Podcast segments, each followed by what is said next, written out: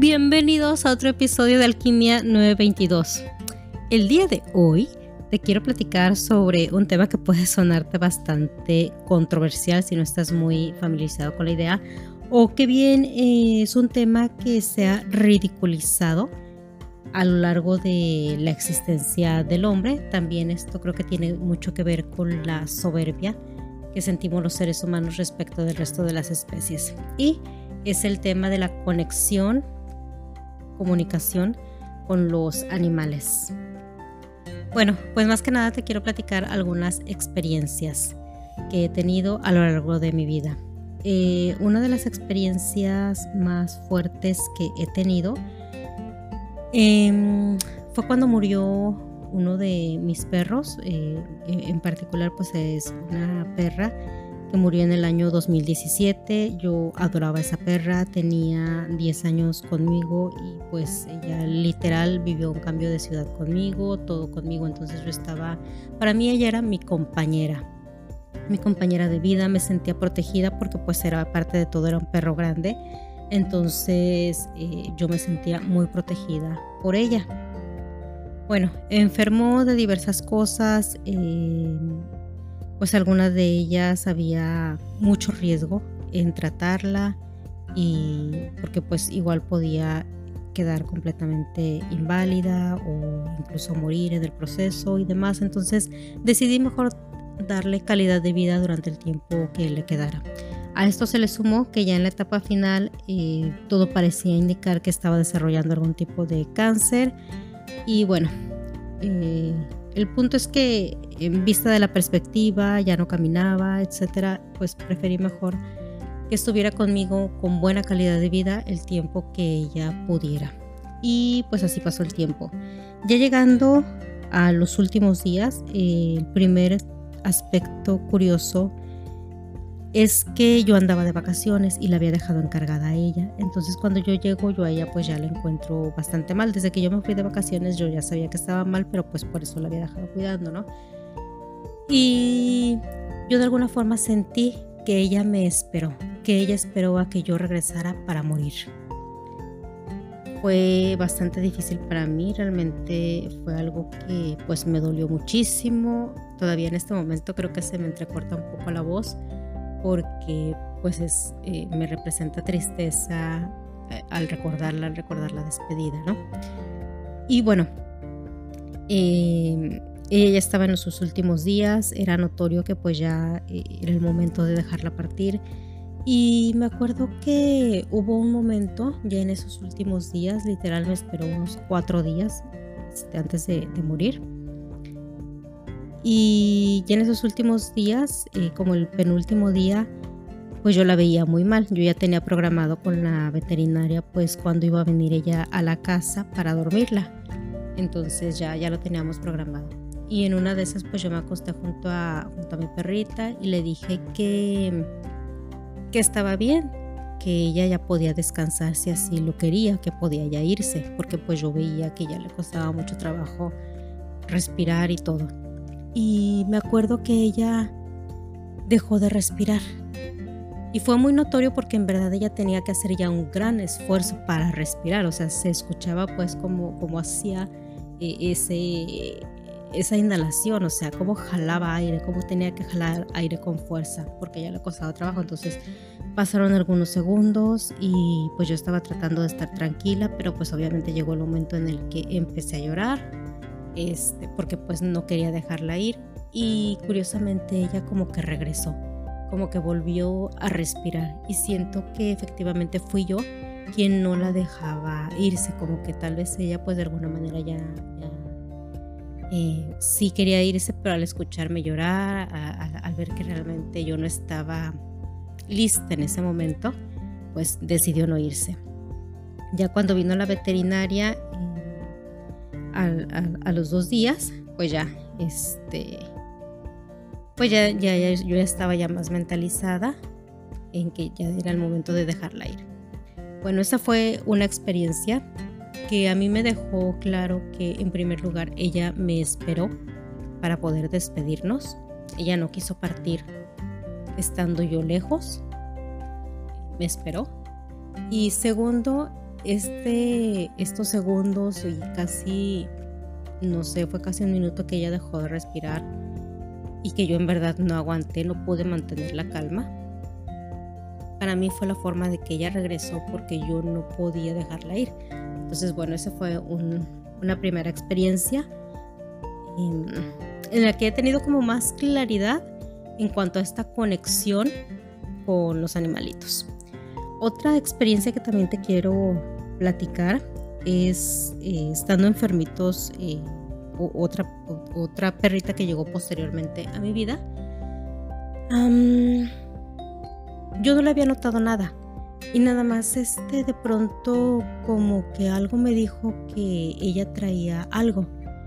Em, entonces pues no sé, este me acerqué a ella para revisarla, fue como una especie de intuición que ahora lo atribuyo a una especie de comunicación que hubo entre ella y yo. Pero en ese momento eh, yo todavía no estaba muy familiarizada con esto de comunicación entre humanos y animales y pues obviamente yo, aunque ya tenía ciertos conocimientos de muchas cosas, todavía no daba tanta credibilidad a esa capacidad. Entonces eh, simplemente algo me llamó la atención y como que algo me dijo que... Ah, que esta perrita traía algo que no era visible. Entonces la empiezo a revisar y efectivamente me doy cuenta que adentro de su oreja, en la parte del oído, traía una infección. Eh, pues ya la llevo al veterinario y todo muy bien, todo salió muy bien, este, no era de gravedad, pero era importante que se atendiera pronto. Y me llamó mucho eso, o sea, la forma en la que yo fue como si escuchara una vocecita que me dijera que algo estaba mal con ella. Esa es una segunda experiencia sobre este tema de comunicación animal.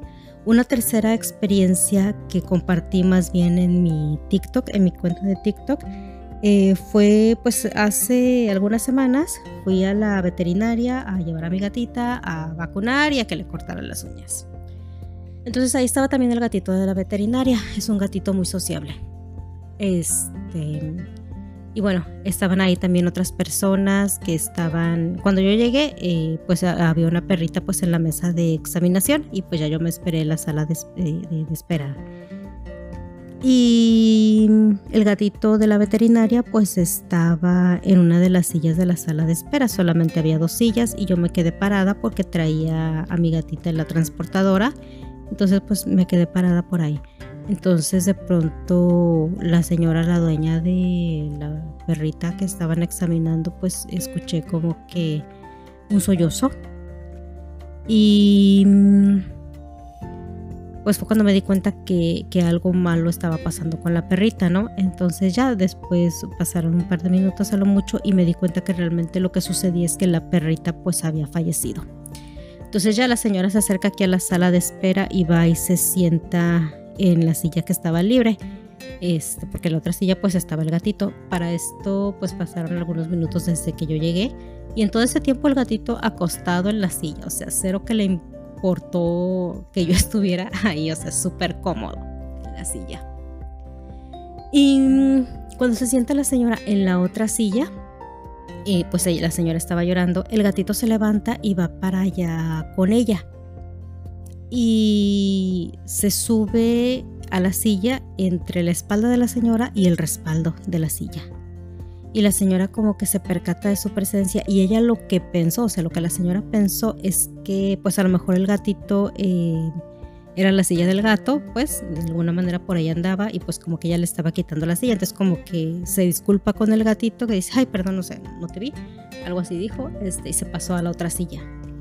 Y el gatito va y la sigue otra vez a la otra silla y de nueva cuenta se le vuelve a subir a la silla en la que ahora ella estaba, igual entre la espalda y el respaldo, porque como la señora estaba sollozando, pues estaba inclinada hacia adelante. Entonces para mí fue una clara muestra de cómo ese gatito estaba mm, tratando de apoyar a esa persona en ese momento difícil que ella estaba teniendo porque reitero, ese gatito es un gatito muy sociable, pero de igual forma, pues cuando yo llegué no le importó, o sea, como que le dio X que yo estuviera ahí y con todo de que traía a mi gato en el transportador. Entonces, eh, no le importó, él siguió dormido. Y entonces de la nada, de la nada, cuando la señora ya viene hacia el, hacia el área de espera, el gatito la sigue y ella se cambia de silla y el gatito la vuelve a seguir. Para mí fue muy, muy claro el tipo de apoyo que el gatito estaba tratando de brindar. Entonces sí le comenté a la señora, le dije que pues el gatito sentía su tristeza y que estaba tratando de apoyarla. Entonces la señora como que capta la idea y empieza a acariciar al gatito y pues ya este, me comenta que sí, pues fue algo que le estaba doliendo mucho, etcétera, ¿no? Em, pero yo lo que te quiero platicar es esa reacción del gatito, de cómo el gatito sintió su dolor y se acercó a ella para apoyarla y también me dejó reflexionando cuántas veces nosotros estamos atravesando por un mal momento y ni siquiera, ni siquiera nos percatamos de que nuestras mascotas, nuestros animalitos o incluso algún animalito en la calle, algún animalito que no es conocido nuestro, se acerca a nosotros. O sea, lo vemos como que, ay, este perro, ay, este gato que trae conmigo pero no nos damos cuenta de que son seres que están de alguna manera percibiendo nuestras emociones y están tratando de ayudarnos con su presencia. Muchas veces estamos ciegos a esto y para mí fue algo muy impresionante ver la actitud de este gato, esa capacidad de empatía que tuvo con la señora pues sobre todo porque eh, la siguió. O sea, realmente el gatito no se rindió, o sea, se cambió de silla la señora y el gatito la siguió. Cosa que minutos antes, cero que le había importado que yo estuviera ahí parada casi junto a él. O sea, él seguía dormido muy feliz en su silla. Entonces fue muy claro para mí esto. Y lo otro, justamente derivado de esa visita al veterinario, pues como vacunaron a mi gatita y le cortaron las uñas, yo me di cuenta, bueno, más bien la actitud de la gatita em, fue como de andar un poquito de caída, tanto ese día como al día siguiente y un poquito de un tercer día. Entonces yo estaba preocupada porque pues pensé que las vacunas le habían hecho bastante efecto y es probable que sí. O sea, es bastante probable que sí, porque sí andaba de caída y todo. Pero en una de, de esas pues que estaba haciendo meditación y demás, em, escuché claramente como si en mi cabeza me hubieran dicho que, que lo que ella traía es que no le solicité autorización para hacerle eso. No sé si se refería a las vacunas o a las uñas. Pienso que fue más en relación con las uñas, que le llevé a cortar las uñas. Este, y, ese, era, ese era el tema con el gatito, que estaba así porque yo no le solicité autorización. Y mm, fue muy curioso, para mí fue muy claro, como que reflexioné muchísimo, porque dije, muchas veces como humanos y como dueños hacemos lo que pensamos que es mejor para el animalito, pero a lo mejor el animalito no quiere eso porque tiene cosas, este, simplemente porque no le gusta o porque tiene pues como que sus propios modos, su forma de transmitirnos cosas y muchas veces como que nosotros como humanos en nuestra soberbia de que sabemos lo que es mejor para ellos queremos imponerle conductas, que si se bañan este, tales días, que si cortarle las uñas, que si un montón de cosas que desde nuestra perspectiva creemos que es lo mejor para ellos, pero a lo mejor ese animalito en concreto no quiere eso. Y creo que también es importante que aprendamos a respetar lo que nuestros animalitos quieren. Em, entonces me pareció muy curioso cómo, cómo se dio esta situación, de que yo desde, desde mi amor hacia esta gatita, pues obviamente quería que tuviera sus vacunas, que estuviera con sus uñas eh, cortitas, pues para que no le lastimaran cuando caminara y también que no me rasguñara tanto. Este, pero pues parece ser que no le pareció y sí me dejó reflexionando en las actitudes que como humanos llegamos a tener. Entonces, bueno, te dejo esas experiencias con los animalitos en relación con este tema de conexión, comunicación con los animales, sean nuestras mascotas, sean mascotas de alguien más o simplemente un animalito de la calle. Creo que gran parte de esto es abrirnos mm, esa interacción que pueda haber, a esa comunicación que pueda haber entre humanos y animales y saber y entender sus necesidades y sus perspectivas y que soltemos un poquito esa soberbia de que nosotros podemos decidir sobre ellos y que nosotros eh, sabemos qué es lo que les conviene, etcétera. O sea, ellos tienen, tienen también su misión, o sea, su misión espiritual, tienen sus formas y pues su personalidad incluso. Entonces, pues creo que es un mundo muy interesante. Creo que también estamos en una etapa en la que nos estamos abriendo a esto, a dejar de, estigmatizarlo tanto, que nos estamos por fin eh, conectando con esa energía que ellos irradian y con esos mensajes que ellos tienen para nosotros. Creo que es una etapa muy bonita de la humanidad en ese sentido, en que podemos escuchar lo que los animalitos tienen para decirnos y ya dejar de verlo con prejuicio, con, con tanta estigmatización, porque al final de cuentas tanta estigmatización lo único que ha hecho es que durante siglos ha suprimido una serie de capacidades que los seres humanos tenemos y que por temor a la, a la ridiculización o en su momento a que a las personas las catalogaran de brujas, qué sé yo, una serie de situaciones muy dramáticas que se han dado a lo largo de la historia, pues hemos suprimido esas capacidades. Entonces creo que es el momento en el que estamos retomando mucho de estas cosas y pues te invito, te invito a que a que hagas como un recuento de si has tenido ese tipo de comunicaciones, ese tipo de interacciones, este, de ese tipo que te llega como mensaje de pronto y que es a lo mejor, podemos atribuirlo también a la intuición, pero al final de cuentas es esto, o sea, como ese intercambio energético que contiene un mensaje. Entonces, pues, felices convivencias con tus animalitos. Bendiciones.